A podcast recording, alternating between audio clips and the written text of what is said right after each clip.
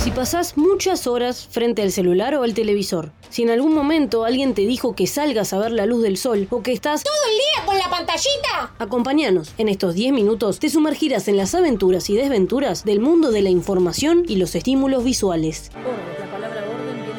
Caos, del griego caos, palabra que en origen designa una misma oscuro, pero que originalmente significa masa de materia, así, de latín La condición de viene del latín intendere, dirigirse hacia adentro, extenderse hacia adentro.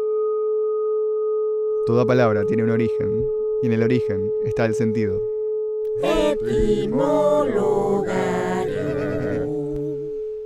40 grados dentro de la casa. Nuestro protagonista se encuentra disfrutando de la soledad del momento. Son las 10 de la noche y un señor amigo de amigos cae sorpresivamente a quedarse a dormir porque vivía lejos y era tarde para volver a su casa. Sentado en el sillón cómodamente, después de recibir el armado de su cama y la cena, comienza a hacer apreciaciones. Bochet, ¿por qué no apagas una luz? Está muy fuerte la luz acá. Porque si no queda todo en penumbra y no me gusta. Podrías poner ese cable allá, podrías poner esa lámpara ahí, podrías hacer bastantes cambios. Pero a mí me gusta así. Mira, apaga una luz. Desde acá te puedo leer horóscopo más allá sin problemas. ¿O no? Sé que vos estás todo el día con la pantallita. Tanto te acostumbraste a la luz, ¿no?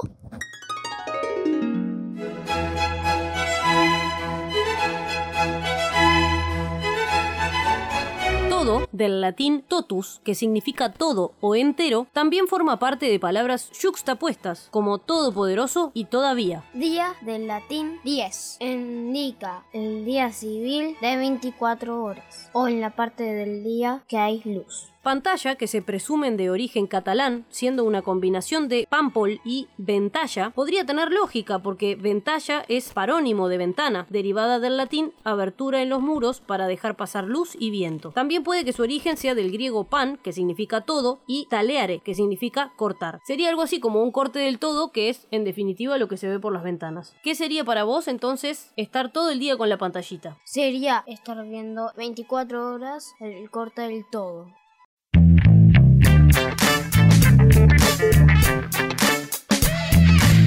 Capítulo número 11, mi número favorito y para eso tenía que tener un invitado de lujo que coronara este número tan lindo para mí y es Yuri, mi sobrino de 7 años que es fanático de Pokémon, me pediste que te defina como aficionado y también sos fanático de Timologarium, así que me encanta que estés Sí. acá. Además, el capítulo que más me gusta es el de los policías. O sea, me los escuché todos y creo que vi el 9 aparecer en la página de Timologarium. Bueno, me dicen por la cucaracha la explicación de esto que acabas de decir, que es que estabas con Spotify abierto hasta que apareciera el capítulo 9. Esto es un fanático de verdad. Sí. Hablábamos del tema de estar todo el día con la pantallita. ¿Te han dicho a vos alguna vez algo así? Sí, a veces me para el carro mi madre. Por ejemplo, mira, no es tan complejo, pero algunas veces un grande está distraído y un niño, por ejemplo, chico, le agarra el celular y se pone a ver algunas personas. Eso estaría mal, que si no lo dejan en ese momento sería peor para, para sus ojos. Tu consejo es que siempre tu mamá o tu papá o quien sea que esté a tu cargo te dé permiso para mirar contenido. Sí. Excelente para que toda nuestra audiencia sea consciente. de que no es tan buena la pantallita a veces, pero a veces sí.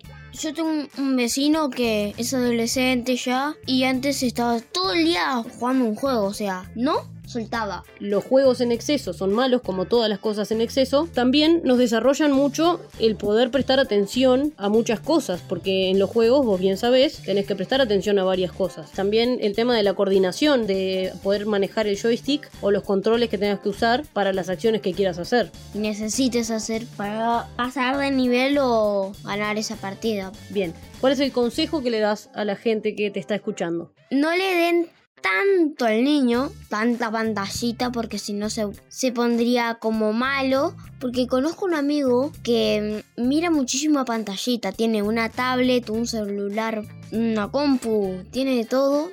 Y cuando no les deja usar eso, se requema, pega Eso no me gusta. ¿Y a vos te ha pasado de ponerte así porque no podés jugar o porque no podés mirar la pantalla o algo? Algunas veces sí. Igual, algunos amigos se ponen brutos, pegan, hacen de todo. Y a veces el niño se, se va un poco de la, de la raya. Y no es bueno que pegue ni haga reacciones bruscas. Y si no quiere el niño, solo quiere pantallita y vio bastante pantalla por ese día, no estaría nada bueno que le daría una tablet, celular, ¿viste?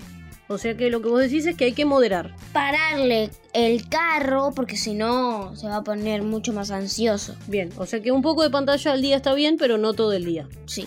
¿Qué cosas has aprendido vos, Yuri, particularmente, gracias a la pantallita? He buscado el nombre de un dinosaurio en Google. Por ejemplo, me mostró el hueso completo de ese dinosaurio. Decía si era herbívoro o carnívoro. Si le vas a decir algo a, una persona y no está, le, le mandás por WhatsApp. Por eso yo le mando a los amigos, le mando mensajes por WhatsApp, hago cositas por WhatsApp. Y también tenemos Telegram, que también está bueno. Y eso. ¿Y has hecho deberes para la escuela? ¿Has aprendido idiomas? ¿Qué? Contame qué, qué sabes. He hecho bastantes cosas, los aprendo con mi madre, a veces con otras personas, y sirve para muchísimas cosas. Si necesitas hacer algo o querés mandarle algo a, a alguien, tenés el celular, si no esté esa persona. Si no, sería mejor decírselo por la vida real, no por celular.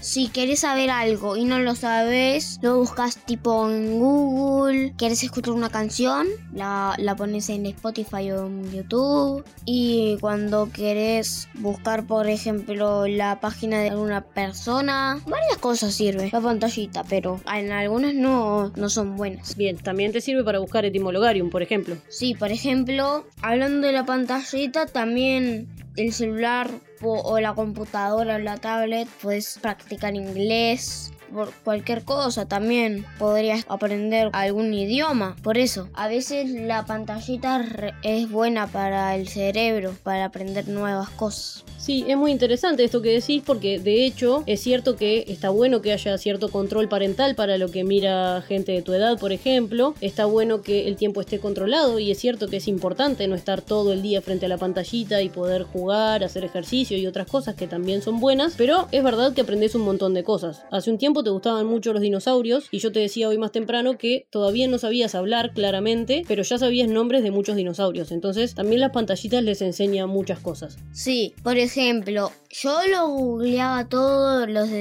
dinosaurios que me interesaba, hasta de carnívoros sabía casi todos y no conocía un tipo de dinosaurio que se llama Sinoceratops. Y también me gustan las películas, me vi como 19 veces las películas y bastantes veces me gustaron. Bien, y también aprendiste un montón de palabras, ¿no? Esto de que las niñas tengan acceso a internet y que puedan ver películas, series y buscar información, hace que puedan enriquecer mucho su vocabulario y aprendan palabras nuevas.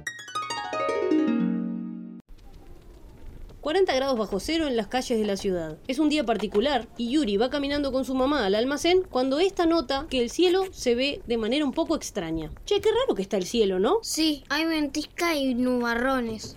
Yuri, me encanta cómo hablas, las palabras que elegís y todo. Eso lo aprendí de Pokémon. Su mamá entendió que un rato de pantallita al día está más que bien.